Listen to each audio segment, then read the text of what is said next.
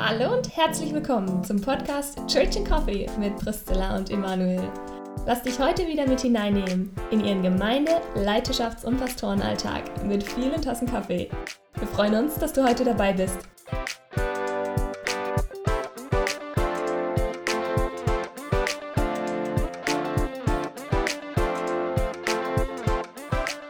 Hi und herzlich willkommen zu unserem Podcast Church and Coffee, zu einer neuen Folge. Ich sitze hier mit dem Kaffee, Emanuel sitzt auch da mit dem Kaffee. Emanuel sitzt aber immer da mit Kaffee, ich nicht. Ich habe mir heute, Emanuel, ich habe mir heute extra einen zweiten Kaffee gemacht für unseren Podcast. Oh. Ich weiß nicht, ob mein, mein Körper reagiert eigentlich nicht so gut darauf, wenn ich zwei Kaffee morgens trinke, aber ich liebe halt Kaffee und da habe ich gedacht, ich probiere es mal aus. Und ich war schon stolz, dass es bei mir nur Nummer drei ist um die Uhrzeit. Ja, ich kann mich, ich kann mich entscheiden, trinke ich morgens mit Jesus und mit meiner Bibel einen Kaffee oder trinke ich morgens dann mit dir und im Podcast einen Kaffee und dann geht halt Jesus vor, das ist ja klar. Aber mhm. jetzt äh, trinke ich einen zweiten. Mal gucken. Vielleicht, vielleicht wird es jetzt kultiviert. Das heißt, ich werde jetzt so auf die Ebene von Jesus. Nein, gehen. auf keinen Fall. Du willst nicht auf die. Nein. Wäre okay. Nein, auf gar keinen Fall, Emanuel. Nach okay. Jesus kommt langweilig nichts. Aber du kommst dann direkt, nein, okay, lass mal. Alles klar. Und damit steigen wir auch schon ein ins Thema.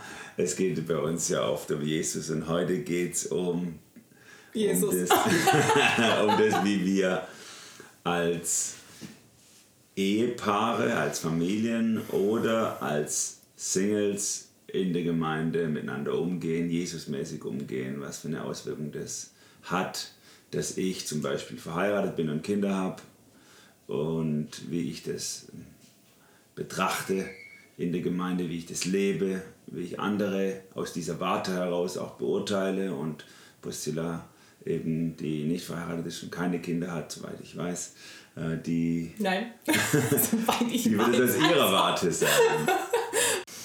Genau, Emanuel, willst du mal starten? Wie ist es als verheiratet in Gemeinde? Vor allem, was man dazu sagen muss, was mir aufgefallen ist, wir kennen es ja gar nicht anders. Also ich habe zum Beispiel eine gute Freundin, die war ähm, bis Ende 20 Single und jetzt hat sie kürzlich geheiratet. Das heißt, sie hat beide also Arten von ein, sie war lange Single in der Gemeinde und jetzt ist sie verheiratet in der Gemeinde und merkt da, oh, ähm, ich merke eine Veränderung, wie Leute mich zum Beispiel wahrnehmen. Das finde ich voll spannend. Aber das Spannende bei uns ist ja, wir kennen es nicht anders. Ich bin nur als Single in der Gemeinde bisher gewesen und du eigentlich nur als Verheirateter, weil du sehr gut wo du verheiratet bist.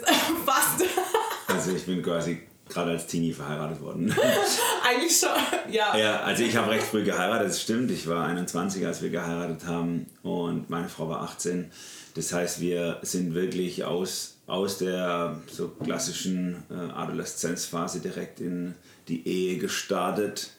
Und deswegen kennen wir es auch kaum anders, wie das ist. Und das hat mir am Anfang auch Schwierigkeiten gemacht zum einen natürlich, wenn man aufwächst in einer Familie, und ich bin ja in einer sagen wir, klassischen und auch äh, klassischen Großfamilie aufgewachsen, da ist natürlich, ohne dass jemals jemand darüber spricht, äh, da ist das Verheiratetsein Usus einfach. Das ist das, äh, wonach man strebt, das ist das, was wichtig ist und das ist auch das Vorbild, was man vor Augen hat, Mama und Papa als Vorbilder.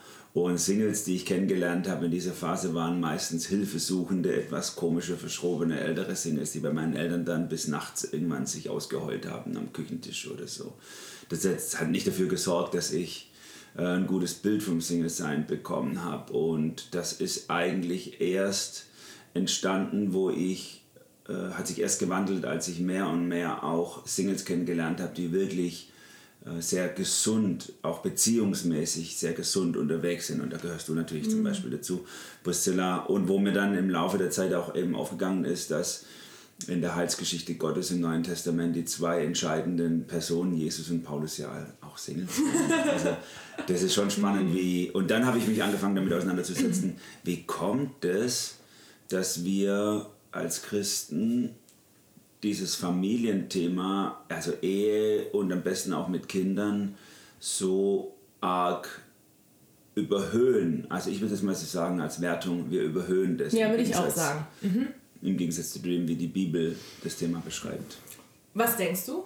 Also warum überhöhen? Also weil ich würde nämlich genau das Gleiche sagen, dass ich glaube, dass wir es überhöhen. Also ich merke als ich merke als Single, ich bin auch mit dem ähnlich aufgewachsen wie du. Äh, dieses, okay, es ist äh, normal oder es sollte so sein und es ist ein Ziel in deiner Adoleszenzphase, ich sag mal zwischen 18 und 30. Eigentlich Nummer eins Ziel ist, ich muss einen Ehepartner finden, so. Und, und je länger ich in dieser Phase war, also ich war eigentlich tiefenentspannt, aber irgendwann habe ich gemerkt, okay, irgendwie kommt von außen so, ein, so ein Druck oder, oder ich gemerkt habe, okay, es heiraten alle um mich rum, was ist hier los? Also ich habe mich nie, nie gedacht, so Hilfe, ich habe jetzt Torschusspanik oder so, habe ich nie oder selten gehabt. Aber schon dieses Bild von irgend, also stimmt mit dir noch alles oder ist das normal oder so. Und ich mich da natürlich dann auch immer mehr damit auch auseinandergesetzt hat, okay, was leben wir für ein, für ein Bild von Single und Familie. Und auch zu diesem Schluss immer mehr komme, okay, warte mal, das, dieses überhöhte Bild von Familie, also so diese, diese Karriere, die christliche Karriere von, ich bin verliebt, verlobt, verheiratet, am besten schon mit 22, 23, aber spätestens mit 30. Und dass ich mit 32 Single bin, ist super unüblich. Und ich habe manchmal das Gefühl, die Leute, oder die Leute ist übertrieben, aber manche bekommen so ein bisschen Mitleid mit mir, wo ich denke mir so, okay, ich habe eigentlich nicht Mitleid mit mir selber. Woran liegt es? Also mit diesem Thema habe ich lang mich auseinandergesetzt und versucht zu verstehen, woher das kommen könnte. Und meine Antwort, die ich darauf gefunden habe, ist, es gibt sicherlich einen kleinen, sag ich mal, gottgegebenen Antreiber in uns, der uns, sage ich mal, zueinander treibt als Männer und Frauen infolge der Schöpfung Adam und Eva aufeinander zugeschaffen und dieses, dieses dass man äh, äh, zur Vervollständigung des eigen, der eigenen Persönlichkeit strebt. Das scheint ein kleiner Antreiber zu sein, aber ich glaube, die Überhöhung dieses Modells Familie ist in der Romantik entstanden. Ich interessiere mich ja auch für Kunst und Literatur. Und da ist mir aufgefallen, dass eben durch die Industrialisierung äh, viel auseinandergerissen wurde, was vorher klar war, wo Familie eben stattgefunden hat mitten im Arbeitsalltag. Also ein Bauer hat seine Scholle bis, äh, versorgt und hat da seine Kinder aufgezogen mit seiner Frau zusammen. Die haben zusammen den Acker gemacht, die haben zusammen ihre Familie bestellt. Frau war tendenziell ein bisschen mehr im Haus, Mann tendenziell mehr auf dem Acker, aber eigentlich ging es zusammen und die Erziehung der Kinder auch Hand in Hand, sobald die laufen konnten, mit den Stall, mit aufs Feld und so. Und dann kam die Industrialisierung und, der, und auf einmal war der, der, der eine, das war der Mann dann, war weg von der Familie. Und die Frau musste den ganzen Tag die Kinder alleine versorgen und vielleicht noch die Nebenerwerbslandwirtschaft und der Mann ist in der Firma gewesen, also in der Fabrik zum Arbeiten, in der Stadt vielleicht sogar noch. Und ist dann abends heimgekommen. Und dann kam dieses 9 to 5, was wir heute haben, mhm. so vom, von der Arbeit her. Und infolgedessen als Gegenreaktion hat die Romantik äh, eben das romantische Bild der Familie aufgeworfen. Das kannst du sehen aus dieser Phase in den, in den, in den Kunstwerken, in den Darstellungen und in den, in den Büchern, die da geschrieben werden, dass ganz oft dieses traute Glück abgemalt wurde. Mann, Frau, Kinder und immer im Sonntagsstaat, also immer so rausgeputzt. Und es ist immer so dieses, ach, wie Familie. Und ich glaube, das, ist, das kommt aus diesem Gedanken der Erinnerung verklärt. Damals waren wir noch zusammen als Familie, jetzt sind wir mhm. auseinandergerissen. Und da haben sie auch viele Landwirtschaftsszenen zum Beispiel gemalt. Das heißt, die haben dann noch so, die Städter haben gesagt, so, ja, da, die Landwirte, die haben noch, da stimmt's noch, weil da sind die noch zusammen als Familie und wir sind auseinandergerissen. Und ich glaube, dass dieses dann gerade in dem, äh, in, in dem wachsenden Mittelstand, im Bürgertum und auch im Bildungsbürgertum sich dann äh, zu, einem, zu einer zweiten Natur entwickelt hat, zu einem ganz klaren äh, Paradigma, nach dem man auch sein Leben gestaltet hat. Eben, äh, wir sind wir, das ist unser Lebensziel, Mann, Frau, heiraten, Kinder, ähm, Haus, Garten, Hund, Katze, so diese Sachen. Und äh, die Christen, die sich sehr oft aus diesem äh, Milieu gespeist haben, oder mehrheitlich aus diesem Milieu gespeist haben, die haben das dann auch noch verchristlicht. Dieses, dieses Mantra, wir müssen so leben. Und, und so kannst du das heute bei den meisten Christen so finden, also zumindest in der gängigen Gemeinde, dass das eben ein wichtiges Mantra ist. Mann, Frau, äh, Kinder, Hund, Katze, Haus, Garten, Immobilie früh äh, und dann abzahlen das ganze Leben. Wie wenn das ein christlicher Lebensentwurf wäre. Ja. Und jetzt finde ich total interessant, was du jetzt dargestellt hast, weil der ja automatisch so die Blickrichtung ge geändert wird von, warte mal, ich dachte, also die meisten würden ja jetzt wahrscheinlich denken, ich dachte, das ist biblisch, was wir hier leben in, in Gemeinde. Die Kultur von Familie ist das Wichtigste. Ähm, einen Ehepartner finden ist das Wichtigste. So die, direkt nach, nach Entscheidung, werde ich Kind Gottes, ja oder nein. Und die Entscheidung für Jesus kommt direkt danach, äh, den, den Lebenspartner äh, finden. Aber das ist ja also von der Bibel her gar nicht so die zweitwichtigste Frage, oder? Also es ist, es ist sogar, also wenn wir in die Wertung schauen, Paulus 1. Korinther Kapitel 7, der beschreibt es ja ganz deutlich, ähm, dass es eigentlich sogar der Königsweg wäre, und das ist was ganz Neues, dass es der ja. Königsweg wäre, unverheiratet zu bleiben. Und er, er beschreibt es, er ist also typisch pragmatisch unterwegs, er, er beschreibt es einfach in, Frage der Zeit. Also er sagt, du hast einfach mehr Zeit für, für die wesentlichen Dinge ja. des Lebens. Und mit wesentlichen Dingen des Lebens meint er offensichtlich nicht Familie. Mhm ähm, und die, oder Ehe, sondern mit wesentlichen Dingen des Lebens meint er alles, was auf Gott hinzielt in unserem Leben, was ihn groß macht, was ihn ehrt, was ihn antreibt. Das sind die wesentlichen Dinge des Lebens. Und die werden natürlich beschnitten, logischerweise, wenn du eine Familie hast. Also ich merke das natürlich, ein, ein, ein ganz fetter Batzen an Zeit jeden Tag geht auf meine Familie drauf. Also ich will jetzt das nicht sagen, dass es was Schlechtes ist. Man muss ja auch aufpassen, wenn ich auf der anderen Seite vom Pferd fällt, sondern mhm. ich kann natürlich in jedem Lebensstand, und so mache ich es auch als Ehemann, äh, Jesus verherrlichen und ihn groß machen und ihn darstellen und ihn abbilden.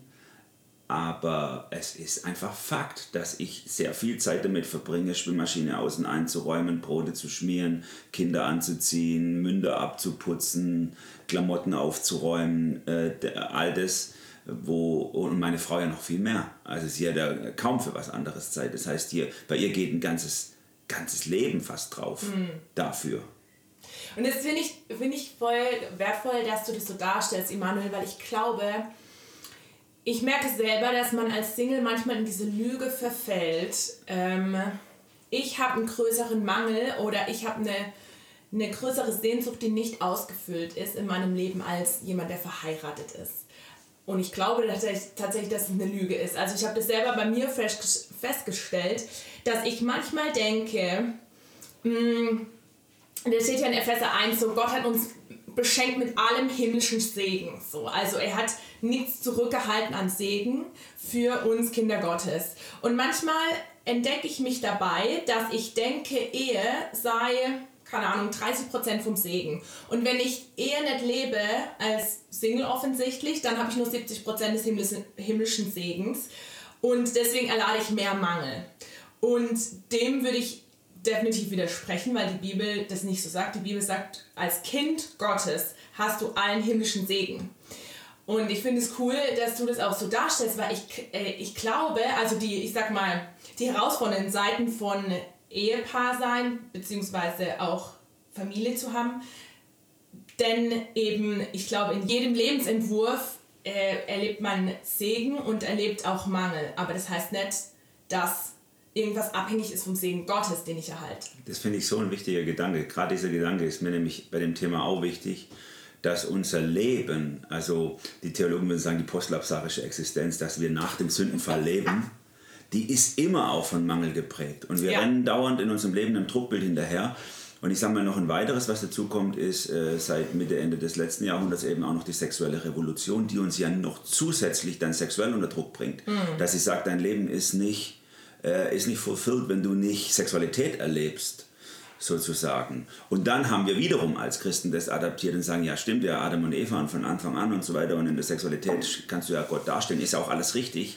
Aber dann, dann versuchen wir wieder äh, so ein Mangelgebiet aufzumachen und das führt dazu, dass alle Leute nur ihr Leben als, äh, als unerfüllt betrachten. Mhm. Der Single will heiraten oder will wenigstens Sexualität erleben. Der Verheiratete, der keine Kinder kriegt, kriegen kann, was ja immer mehr äh, der, der, Fall ist, empfindet sein Leben als Mangel. Äh, die Sexualität ist nie so erfüllend, wie man es gerne haben würde. Es gibt immer auch einen Mangel darin, es gibt immer auch äh, Missverständnisse, Konflikte oder, oder äh, das ist einfach das Leben. Das ja. Leben ist ein Leben auch im Mangel und im Diesseits das uns nie und nimmer erfüllt. Und deswegen ist es auch so wichtig, dass wir das erleben. Ich glaube, Franz von Assisi war das, wo ich sagte, unsere Seele ist, äh, ne, Augustin, unsere Seele ist unruhig in uns, bis sie ruhig wird in dir, Gott. Mhm. Und das ist egal und unabhängig davon, ob ich Single bin, verheiratet bin, Kinder habe oder keine Sexualität erlebe oder nicht. Unsere Seele ist immer unruhig, bis sie in Gott Ruhe findet. Und das finde ich, find ich voll gut, wie du es ausgedrückt hast, weil ich glaube tatsächlich, dass manchmal dieses Bild da ist, gerade wenn man Single ist, wenn ich verheiratet bin, dann werden mal, wird man Mangel gestillt und dann knüpft man alles an Ehe, was irgendwie mangelhaft im, im Leben ist oder wo Sehnsüchte nicht gestillt ist. Dabei ist das Leben mangelhaft so. Und das finde ich voll wichtig wahrzunehmen, so dieses, hey, wenn ich einen Mangel in mir spüre, dann muss ich den nicht wegdiskutieren, also jetzt als Single, sage ich mal, oder ähm, muss darüber wegsehen oder sag mir einfach, ja, jetzt hast du den Mangel noch, aber irgendwann, wenn du ver verheiratet bist, obwohl ich das ja gar nicht weiß, äh, dann wirst du diesen Mangel nicht haben, sondern sagen, nein, ich habe einen Mangel in dieser Welt und das ist erstmal in Ordnung und das ist nichts Schlechtes und damit kann ich zu Gott gehen und Gott kann diesen Mangel stillen, aber trotzdem ist es so, dass Gott solange wir hier sind auf der Welt, nicht immer alle unsere Wünsche oder unseren Mangel, unseren, äh, unseren Mangel stillen wird. Egal, ob ich Single oder verheiratet bin. Okay, und jetzt lass uns mal äh, ein bisschen lösungsorientiert denken. Ja. Wie gehen wir auf eine gute Art und Weise mit diesem Thema in Gemeinden um? Also was ich merke ist, ähm, dass, oder was ich einen wichtigen Punkt finde, ist die Frage nach Intimität. Ich habe oft den Eindruck, dass mh, mm, Intimität in Gemeinde so dargestellt wird, ja, wenn du verheiratet bist, dann kannst du da Intimität leben und sonst eher wenig. So. Und das finde ich absolut fatal. Also ich weiß nicht, ob andere es so wahrnehmen. Ich, ich nehme das sehr stark wahr, dieses unterschwellig, ja, wahre Intimität kannst du nur in Ehe leben.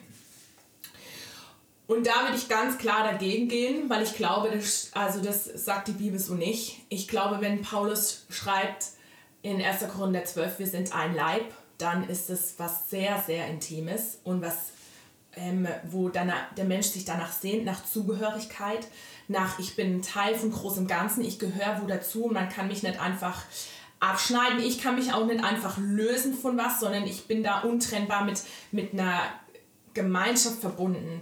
Und das sehe ich als auch absolut geniale Chance oder auch als was Gott uns gegeben hat auf dieser Welt, in dieser Welt, in der wir so viel Mangel auch haben und haben werden, dass er sagt, hey, ich stelle euch in eine Gemeinde hinein. Wenn wir Kinder Gottes werden, dann werden wir nicht nur sein Kind, sondern wir werden auch Teil seines heiligen Volkes, wie er so genial sagt so. Und ich glaube tatsächlich, dass das die, die genialste, also für mich ist das die Lösung, zu schauen, was sagt Gott in der Bibel über Gemeinde. Vor allem als Single, oder ich kann es ja nur als Single sehen, wenn ich keine biologische Familie habe. Sagt Gott nicht, ja, ähm, sorry, pack deine, deine Sehnsucht zum Beispiel nach Mutter sein, sonst wohin, sondern sagt, hey, du kannst trotzdem Mutter sein in der Gemeinde. Und ich gebe dir geistliche Kinder und die sind genauso wertvoll wie biologische Kinder. Das hat so eine Schönheit und so eine Kraft, wenn du das so ausdrückst. Das finde ich richtig, richtig cool. Da geht mir mein Herz auf. Und ich glaube, das ist genau auch der Fehler, den wir machen. Und damit decke ich nochmal eine weitere Lüge auf. Wir haben eben den Individualismus im 20. Jahrhundert der hochkommt und der uns in so eine Lüge reinführt und der am Ende Familien isoliert voneinander, ja. auch innerhalb von Gemeinden. Und wir müssen vielleicht wieder neu lernen, die Bibel auch auf ihrem kollektiven Hintergrund mhm. äh, zu lesen. Wir lesen ihn mit unserer individuellen Brille oder individualistischen Brille und denken so, ja, wenn die über Mann sein, Frau sein, über Ehe, über Familie spricht, dann ist es die kleinbürgerliche Kleinfamilie. Aber ist es nicht, sondern es ist immer eingebettet in das große Ganze. Das heißt, wir müssen auch wieder lernen, kollektiv zu denken. Das ist ganz arg wichtig. Und das führt äh, für mich auch zu einem, weiteren Lösungsansatz, denn die, das ist auch, hat Auswirkungen auf, wie reden wir übereinander mhm. oder miteinander. Ne? Also ich will aufhören, über Singles sein im Bild des Mangels zu reden, mhm. sondern ich will äh, lernen, äh, darüber zu reden, wie genial Single sein ist, weil es hat ja diese geniale Seite. Absolut. Wie bei Paulus und Jesus offensichtlich ist. Ja. Es hat auch diese Mangelseite. Und genauso will ich lernen natürlich äh, bei Familie auch äh, zu sagen, es ist schön, es ist was Tolles, was er strebenswert ist, aber es hat auch, halt auch Mangel. Mhm. Also um auch das mal zu demontieren, diese Illusion, wenn ich äh, verheiratet bin und bestenfalls Kinder habe, dann ist mein Leben voll. Ja. Das ist nicht so. Also wie reden wir übereinander mit mehr Wahrheit, mit mehr Wertschätzung auch für zumindest für das jeweilige Gegenüber. Und ich finde auch wichtig, dass das auch, das wäre mir eine Forderung an die Singles auch, dass sie auch gut über Familie reden. Bei dir erlebe ich das total, dass das so der Fall ist und das schätze ich so arg. Aber es gibt auch andere Beispiele von Menschen, die, die, wo, wo du merkst, so, die, ich habe das Gefühl, die kommen mit sich nicht klar und, und da ist Neid oder irgendwas da auf eine Illusion und dann reden sie nicht gut über Familie oder versuchen das Schlechte davon rauszuholen. Also wie reden wir geheilt miteinander übereinander? Und ich glaube auch, dass da ein wichtiger Punkt ist, sich aufeinander zuzubewegen, weil ich manchmal den Eindruck habe, dass wie so eine Hemmschwelle da ist, also von Single aus zu Ehepaaren oder zu Familie. Ich hatte oft äh, die, oder ich hatte lang diesen Gedanken, ja, Familie haben sich selber, die brauchen mich nicht. Und ich weiß noch, äh, das war für mich lebensverändernd. Ich war auf einem Vortrag von Willow, da ging es um Think Orange, um dieses Konzept, Familienkonzept von Willow. Und da ähm, haben das zwei tolle Sprecherinnen gemacht. Die eine war Single, die andere war verheiratet. Und die haben beide gesagt, wie wichtig es ist, dass Single Singles mit in, in der Familie mit rein integriert werden und äh, genauso ein Stück weit mit Kinder prägen und erziehen, obwohl die Eltern da sind. Und das war für mich so ein Augenöffner, wo ich gemerkt habe, hey, ich bin wertvoll als Single für Familie und ich bin nicht nur in der Familie, damit ich, also in der biologischen kleinen Familie, damit ich Familienleben erleben kann, obwohl ich keine eigene biologische Familie habe, sondern ich bin genauso wertvoll für eine Familie. Und das finde ich mega, also das war für mich ein totaler Augenöffner und das finde ich wichtig, weil ich den, den Eindruck habe, dass da wie eine Hemmschwelle manchmal da ist. Und vielleicht, ich weiß es nicht, ob bei Familie zu Singles auch eine Hemmschwelle da ist, so dieses, wir dürfen nicht auf Singles zugehen, wir dürfen die nicht fragen, ob sie mal unsere Kinder sitten, weil dann denken die, ja, ich will auch meine eigenen Kinder haben und jetzt soll ich auch noch deine Kinder sitten, so, ich weiß es nicht, ist da eine Hemmschwelle, würdest du das sagen? Manchmal vielleicht, wenn, wenn, ich, den, wenn ich das Gefühl habe, dass äh, Singles ihr Leben äh, als puren Mangel empfinden, mhm. dann habe ich schon eine Hemmschwelle. Aber wenn ich jetzt, wie jetzt ich bei dir empfinde, oder auch, es gibt noch mehr gute Beispiele, finde ich, äh, dann, dann habe ich jetzt keine Hemmschwelle. Weil ja. dann äh, spüre ich, das sind Menschen, die sind im Großen und Ganzen geheilt, die haben ihre Schmerzpunkte, ihre, wie jeder andere auch, aber das unterscheidet sich jetzt nicht qualitativ von dem, wie ich selber erlebe bei mir. Dann ist es auch kein Problem.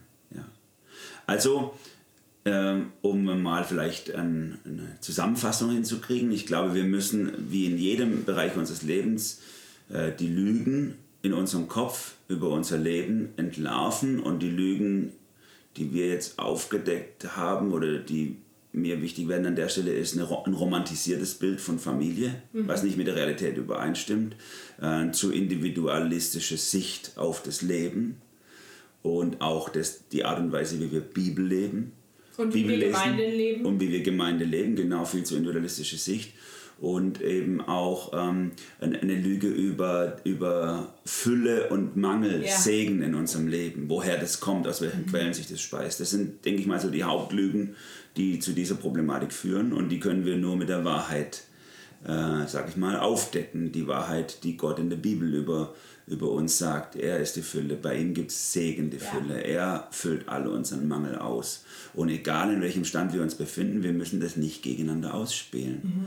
sondern dürfen einfach sagen, da wo ich bin, mit dem, was ich habe und auch was ich nicht habe, möchte ich Gott die Ehre geben. Und ich glaube, das ist auch der Punkt, dann, wenn ich einen Mangel habe, nicht zu denken, ja, wenn ich dann mal Kinder habe oder wenn meine Sexualität perfekt ist oder wenn ich verheiratet bin, sondern mit diesem Mangel zu der lebendigen Quelle hinlaufen, zu Jesus und nicht irgendeinem Status quo, den ich in meinem Kopf habe, hinterherzulaufen. Absolut. Cool. Damit wären wir am Ende unserer heutigen Folge. Ich hoffe, es hat euch inspiriert und ins Nachdenken gebracht. Ihr dürft uns gerne schreiben, wenn ihr Anmerkungen habt zu diesem Thema, aber auch wenn ihr sagt, wow, könntet ihr mal über jenes oder an ein anderes Thema reden, dann schreibt uns unter churchandcoffee at gmx.de. Okay, für heute sind wir damit am Ende und wir wünschen euch einen wunderschönen Tag und viele Tassen Kaffee. Amen, macht's gut.